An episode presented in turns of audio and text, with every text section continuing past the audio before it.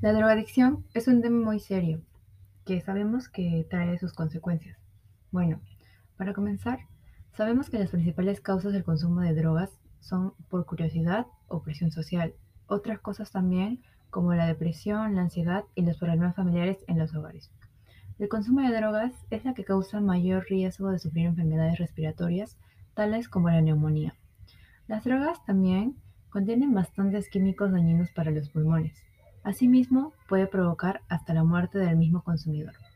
Por otro lado, el abuso de sustancias es un problema social y legal muy grande, ya que debido a estas se incrementan crímenes, pérdidas financieras, problemas de salud, disfuncionalidad familiar, entre otras cosas. Recordar también que los actos de cada persona han sido condicionados por su propia adicción. Por eso es mejor pensar bien antes de llegar a consumir este tipo de cosas. Gracias.